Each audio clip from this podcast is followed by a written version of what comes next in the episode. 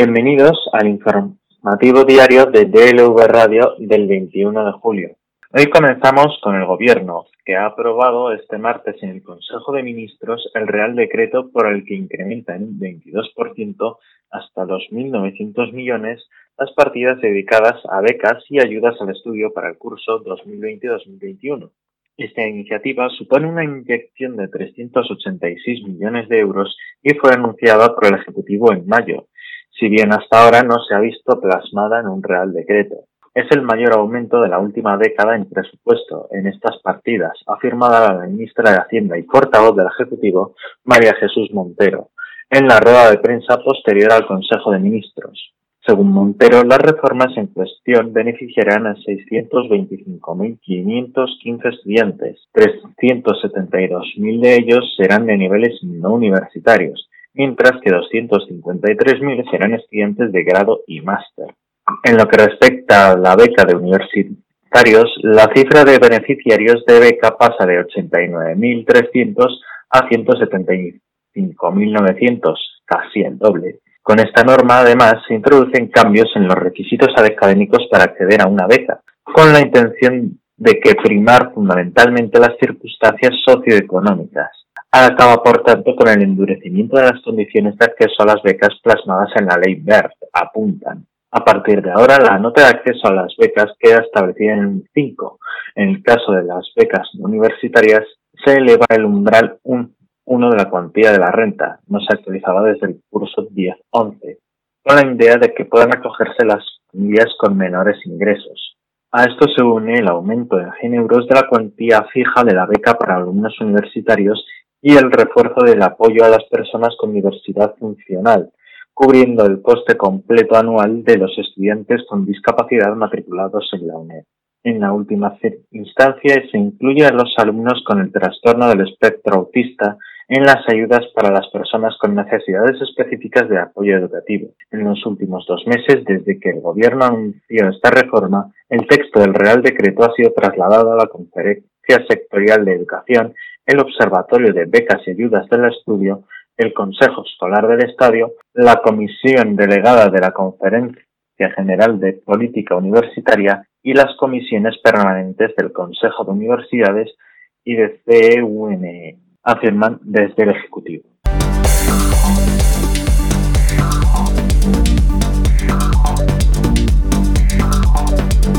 El debate sobre los presupuestos escándalos de la familia real no saldrá de momento del Parlamento, donde puede augurar un largo recorrido. Tras las sucesivas negativas de la mesa del Congreso a abrir una comisión de investigación sobre las comisiones del AVE, algunos grupos insisten en mantener el debate vivo sobre los privilegios de la familia real y sobre la necesidad de fiscalizar el presupuesto público asignado a la corona. Es el caso de Esquerra Republicana, uno de los grupos impulsores de la Comisión de Investigación sobre las Finanzas de Juan Carlos I. Los republicanos han impulsado tanto en el Congreso como en el Senado una serie de iniciativas con el objetivo de acabar con la inviolabilidad del rey y la opacidad de la Casa Real así como de los altos tribunales del Estado. Esta ofensa legislativa consta de tres propuestas, dos proposiciones de ley registradas en el Senado junto a EH Bildu, partido que conforma el grupo en el que se encuentra Esquerra Republicana, y una proposición no de ley en el Congreso. La iniciativa de la Cámara Alta se ha registrado bajo el nombre de Proposición de Ley Orgánica de Abolición de Privilegios de la Monarquía en el ámbito de la justicia y de la fiscalización de su actividad económico-financiera. Como su propio nombre indica, los republicanos catalanes buscan dos tipos de reforma. Una que afecta al Poder Judicial, para que los miembros de la familia real se sometan a los tribunales en caso de que existiesen indicios delictivos y otra que afecta a la fiscalización de las finanzas y de la economía de los tribunales públicos, en concreto al Tribunal de Cuentas. Esquerra Republicanas incorpora una propuesta bajo el epígrafe de sometimiento al control jurisdiccional de los actos realizados por el rey o la reina que hubiera abdicado y su consorte, que incluye una reforma de la ley orgánica del Poder Judicial.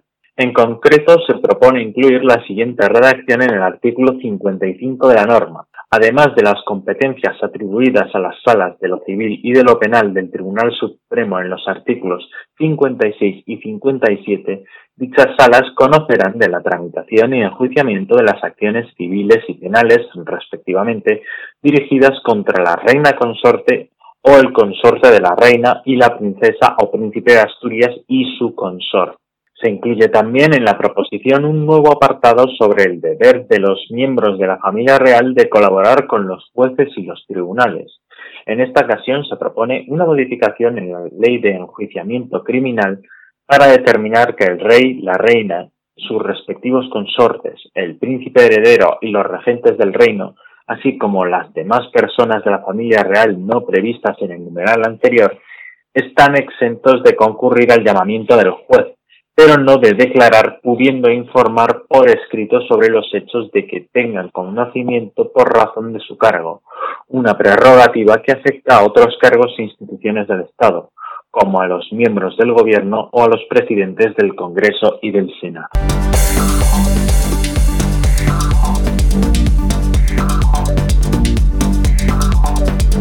A pesar de haber negociado hasta apenas unos minutos antes de que finalizara el plazo, las 4 de, de la tarde de este martes, Gobierno y Partido Popular no han conseguido cerrar un pacto concreto sobre la reconstrucción en las dos materias en las que el partido de Pablo Casado se mostró dispuesto a acordar con el Ejecutivo, Sanidad y Unión Europea.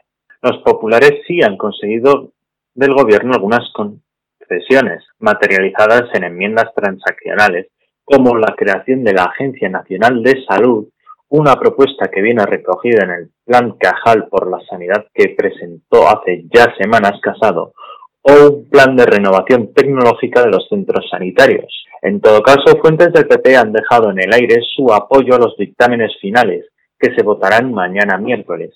Tal y como nos comprometimos, el equipo dirigido por Ana Pastor ha dialogado y negociado a fin de llegar a acuerdos con el Gobierno y el PSOE. Esta tarde analizaremos las enmiendas del resto de grupos políticos y mañana anunciaremos el sentido del voto sobre los dictámenes de la Comisión de Reconstrucción sobre Sanidad y Unión Europea en concretado. Los grupos tenían de plazo hasta este martes a las 4 de la tarde para presentar sus enmiendas transaccionales, las que presentan de forma conjunta varios partidos, a los dictámenes aprobados el pasado 3 de julio por la Comisión para la Reconstrucción. A esa misma hora ha comenzado el debate de las enmiendas en el Pleno del Congreso. Una vez finalizado el debate de este punto, se abrirá el plazo hasta las 8 de la mañana del miércoles para que los 350 diputados voten telemáticamente las enmiendas que se hayan mantenido vivas. Hecho el recuento y anunciado el resultado por la presidenta, se abrirá un nuevo plazo para que los diputados que lo deseen voten telemáticamente el dictamen, que se dividirá en cuatro votaciones, una por cada grupo de trabajo así como las tres posiciones particulares presentadas. La votación presencial se realizará al finalizar el pleno del miércoles. Desde el principio, la pretensión de los partidos del gobierno fue la de acumular un amplio apoyo parlamentario. Por eso pactaron una propuesta de conclusiones de mínimos y con elementos muy generales. De los documentos quedaron fuera las medidas que se habían anunciado, como el impuesto a las grandes fortunas al que Pablo Iglesias no ha renunciado del todo o la derogación de la reforma laboral, que al final ha provocado una división entre los dos socios de la coalición, después de meses manteniendo un durísimo discurso contra el gobierno al que ha acusado de mentir, ha llegado a responsabilizar de los muertos de la pandemia y al final el PP decidió por adoptar un perfil más moderado y pactista en la Comisión de la Reconstrucción. No obstante, el pasado 3 de julio, en la última sesión de la comisión, los populares votaron en contra de los dictámenes referidos a la economía y las políticas sociales, principalmente por la política fiscal del Ejecutivo, que planea una subida de impuestos a las rentas más altas y a las grandes empresas, a lo que se oponen de plano el PP, y por la polémica que generó que PSOE y Unidas Podemos no incorporaran a la educación concertada en sus planes de ayuda. Los de Casado, sin embargo, se abstuvieron en los dictámenes de bloques de Sanidad y Unión Europea, en los que la dirección del PP siempre ha visto posible el pacto con el Ejecutivo. En el área sanitaria, los populares presionaron al Ejecutivo para que asumiera un fortalecimiento del Sistema Nacional de Salud, que según los populares que han hecho de las privatizaciones una señal de identidad en las comunidades en las que gobiernan, especialmente Madrid, necesita recursos. El equipo de Casado planteó que el gobierno aceptara la creación de una agencia estatal sanitaria, así como medidas que unifiquen los sistemas autonómicos o garanticen los suministros de medicamentos y los medios para los profesionales sanitarios.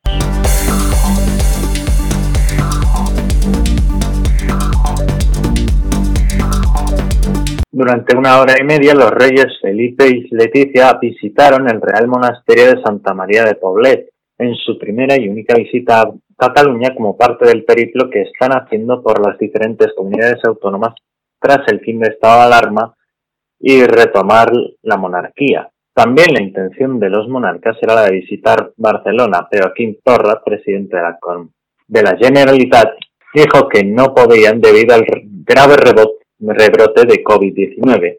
En el monasterio en el que estuvieron, que data del siglo XII, viven 25 montistercenses, entre ellos uno muy especial. Es el padre Paco. Su nombre a secas no dice nada a nadie, pero si se añaden sus apellidos, Martínez Soria, la cosa cambia. Es el único hijo varón de los cuatro que tuvo el actor Paco Martínez Soria con su mujer, Consuelo Ramos. A los 21, el joven dejó los estudios de farmacia y anunció a la familia que quería ser escolapio. Vino a Pánticos a pasar tres días y cuando le dije que había optado por tener una vida religiosa se enfadó. Quería quitarme la idea de la cabeza, aseguró el año pasado sobre cómo se tomó su padre su vocación. A pesar de haber tenido una educación cristiana, y protagonista de La ciudad no es para mí se quedó muy impresionado. Su madre sí que tuvo un gran discurso porque era republicana y nunca había ido a misa. Así que en 1955 entró en el noviciado de Moyá y siete años después fue ordenado sacerdote en Salamanca. El actor no asistió, pero sí lo hicieron su madre y el mejor amigo de la familia, el filólogo y exdirector de la Real Academia Española, Lázaro Carreter. Al final se hizo la idea e intercambiaron conocimientos. Su padre le mostró cómo vocalizar, hacer pausas y hablar para que le oyeran desde la última fila, porque las palabras tienen alma, solía decir, y yo enseñé a bendecir cuando interpretó a un cura en Se armó el Belén. Un buen día decidió dejar de ser escolapio, consideraba que no iba por el buen camino porque iba a la playa, conducía su moto, era profesor de judo, iba perdiendo la espiritualidad, rezaba cada vez menos en definitiva, iba degenerando poco a poco, matiza el padre Paco. Una visita de retiro espiritual a Poblet fue el detonante. En el año 90 entró a formar parte de esta orden benedictina de clausura. Acaba de cumplir tres décadas de compromiso religioso, al igual que no podría haber hecho si mi padre no hubiese fallecido en 1982 y mi madre en 1988.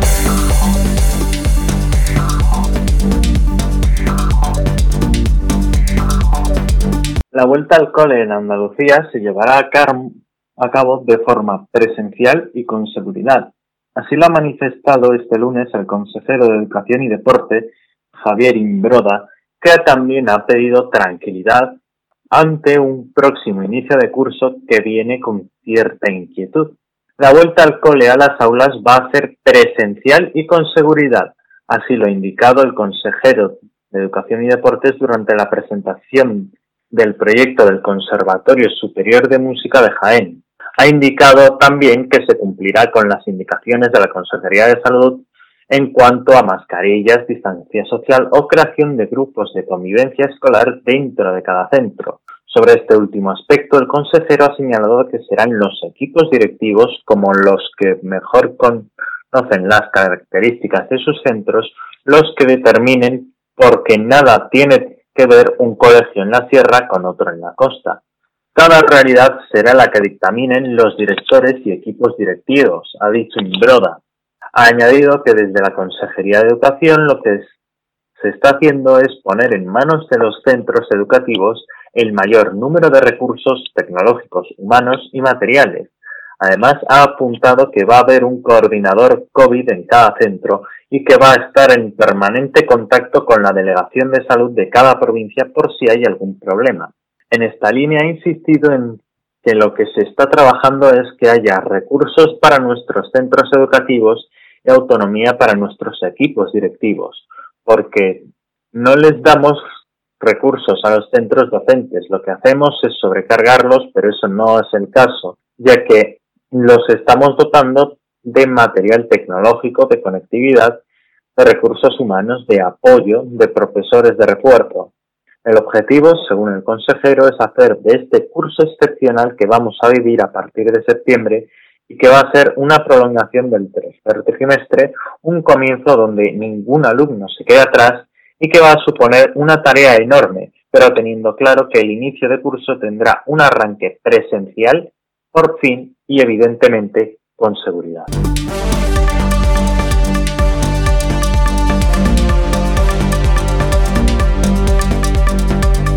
Y hoy en Internacional arrancamos con el histórico acuerdo que se ha producido hoy en Bruselas. Deal, trato en inglés.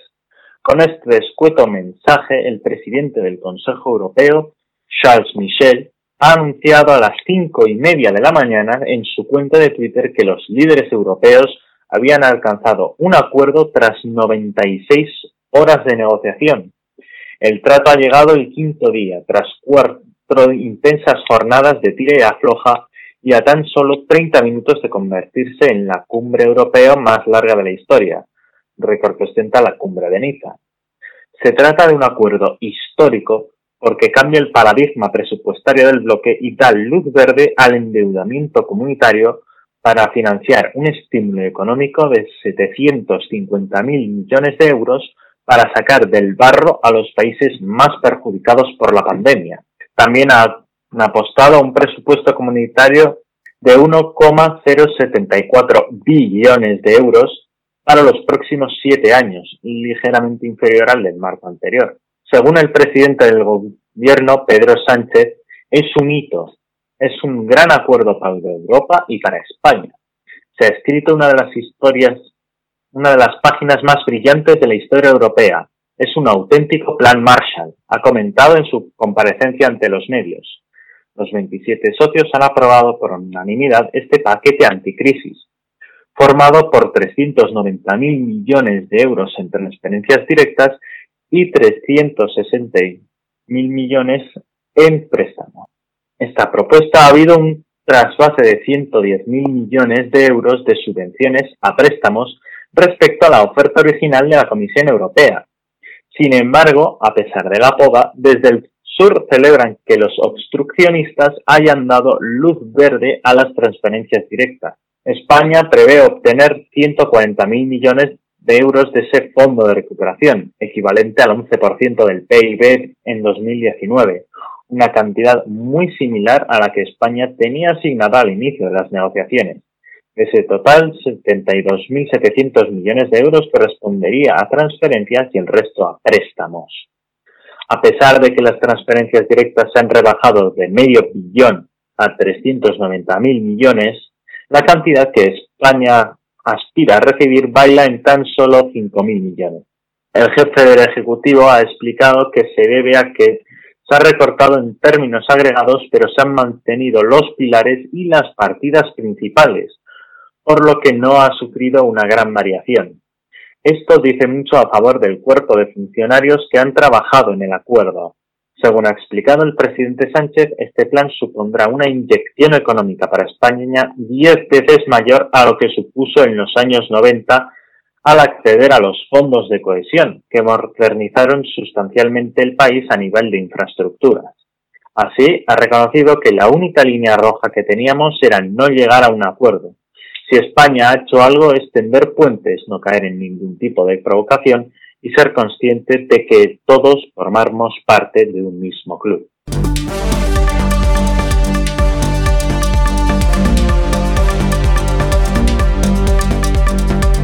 El castillo de vidrio soplado más grande en el mundo, ubicado en el Museo del Vidrio de Shanghái, se ha hecho añicos después de que dos niños derribasen el escaparate mientras jugaban, anunció el museo durante el fin de semana. La pieza fue creada por el soplador de vidrio español Miguel Arribas, que invirtió en ella cerca de 500 horas que se echaron a perder en tan solo un segundo. El castillo es una recreación a escala del castillo de la Cenicienta del Disney World Resort, que fue presentado como un regalo al museo en 2016 para conmemorar su quinto aniversario. Esta impresionante fortaleza estaba compuesta por aproximadamente 30.000 partes hechas a mano y pesaba más de 60 kilos, además de tener en sus torreones agujas hechas de oro con de 24 quilates. Su valor se estimó en unos 65 mil dólares. Según fuentes del museo, el desafortunado accidente ocurrió el 30 de mayo, cuando dos niños que estaban en las instalaciones con su familia de visita cruzaron la cinta de seguridad mientras jugaban y derribaron la vitrina, lo que provocó la ruptura de la aguja principal y causó diferentes grados de daño a otras secciones. El Museo de Vidrio de Shanghái ya contactó con Arribas para intentar reparar la estructura, pero debido a las restricciones de viaje relacionadas con la pandemia, actualmente no pueden desplazarse a China. Mientras tanto, los padres de los niños, muertos de vergüenza, se han disculpado y se han comprometido en cubrir los gastos de la reparación de los daños causados en la escultura.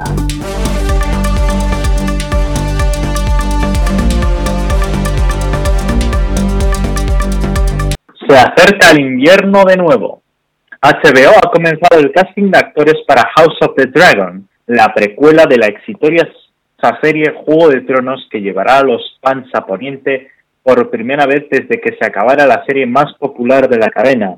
Tras el algo más que controvertido final de Juego de Tronos, que despertó tantas críticas y decepciones entre los fans, HBO busca con House of the Dragon nuevos capítulos que no dejen indiferente a nadie tras el desenlace de la octava temporada de la serie principal basada en la saga de libros Canción de Hielo y Fuego de George R. R. Martin. La producción recibió luz verde el pasado mes de octubre, pero la pandemia se encargó de que las noticias sobre este nuevo proyecto fueran escasas hasta ahora. En la primera sesión de casting en el mes de enero, el equipo de House of the Dragon buscaba actores y actrices que pudieran dar vida a Aegon, Viseria y Rhaenys Targaryen. Esta semana, Entertainment Weekly ha informado de que el proceso de casting sigue su curso. La nueva serie se basa en el libro Fuego y Sangre de George R. R. Martin, que pone el foco en la historia de la casa Targaryen y está ambientada 300 años antes de los acontecimientos que pudimos ver en Juego de Tronos. El estreno de House of the Dragon está programado para 2021, aunque es muy posible que se retrase por culpa de la pandemia. HBO ha cerrado un total de 10 episodios para esta nueva serie.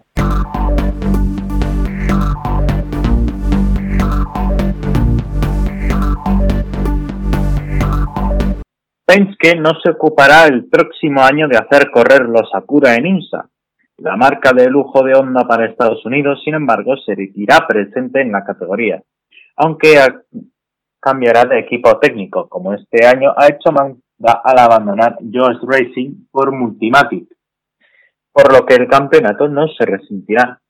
Son muchos en el ambiente IMSA en los que no están convencidos de que el capitán no abandonará la categoría. Dudan, eso sí, si se trata de una retirada estratégica para preparar mejor en el futuro o simplemente tiene interés en cambiar de socio de motor en busca de mayores aspiraciones. Y su ambición es, el propio Roger Penske lo ha dicho, ganar Le Mans. Una vía cerrada estos últimos años frente a los grandes constructores, pero que se abre de nuevo. Las nuevas reglas de los hipercoches puestas a punto por el ACO y la INSA le ofrecen una ocasión de oro para alcanzar su sueño Falta convencer a un gran constructor que le preste el nombre y se ocupe del motor y de parte de la financiación. Y justo hay un constructor que acaricia la idea de Le Mans y al que la presencia en las competiciones de Estados Unidos le iría de perlas. Ferrari. En Maranello estudian qué hacer en el futuro para no tener que despedir personal a causa del límite presupuestario que se impondrá en la Fórmula 1. La solución sería poner los pies en otra categoría y solo hay dos posibles. Le Mans o IndyCar. Los de rojo precisamente hablan con Penske, lo ha dicho el propio Roger también, sobre la IndyCar, donde podría asumir el rol de suministrador de motores, de tercer motorista en liza, así que de una cosa se pasaría a la otra. Matarían dos pájaros de un tiro.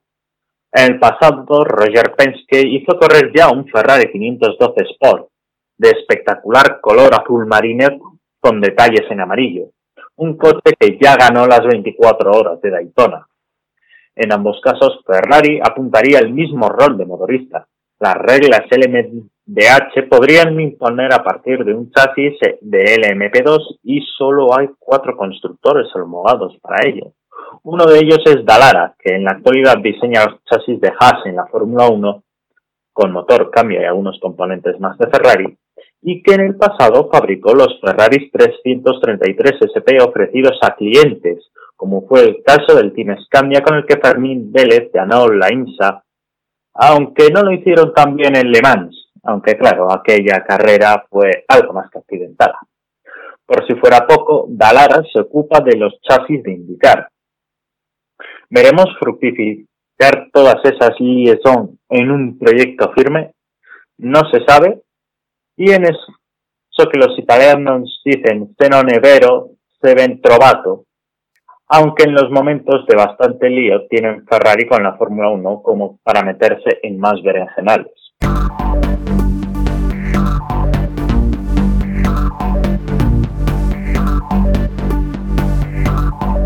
Y hoy en la previsión meteorológica, en el litoral cantábrico se esperan intervalos nubosos con lluvias débiles en su mitad occidental, tendiendo a remitir, intervalos de nubes medias y altas y de evolución diurna en gran parte del interior de la península, con chubascos y tormentas ocasionales que comenzarán en forma dispersa en la primera mitad del día en la meseta sur y puntos de Andalucía, y se extenderá posteriormente al resto del interior peninsular a la vez que ganan intensidad y que podrían ser localmente fuertes y con granizo, sobre todo en Extremadura, la cordillera cantábrica y todo el norte del sistema ibérico, en Baleares y zonas litorales, poco nuboso o con intervalos de nubes altas. En Canarias, nuboso en el norte con baja probabilidad de lluvias débiles en islas montañosas. Temperaturas diurnas en descenso en el suroeste peninsular y con pocos cambios o en ascenso en el resto en general. En Canarias, en descenso más acusado en medianía. Viento fuerte del noroeste en el oeste de Galicia intervalos de viento fuerte en el noroeste de Canarias y de levante en el estrecho y puntos de Alborán. Viento en el noroeste de Asturias y litoral sureste. Predominio de vientos flojos en el resto, aunque con rachas fuertes o muy fuertes en áreas de tormenta. Y con esto despedimos el informativo diario del 21 de julio. Nos vemos mañana.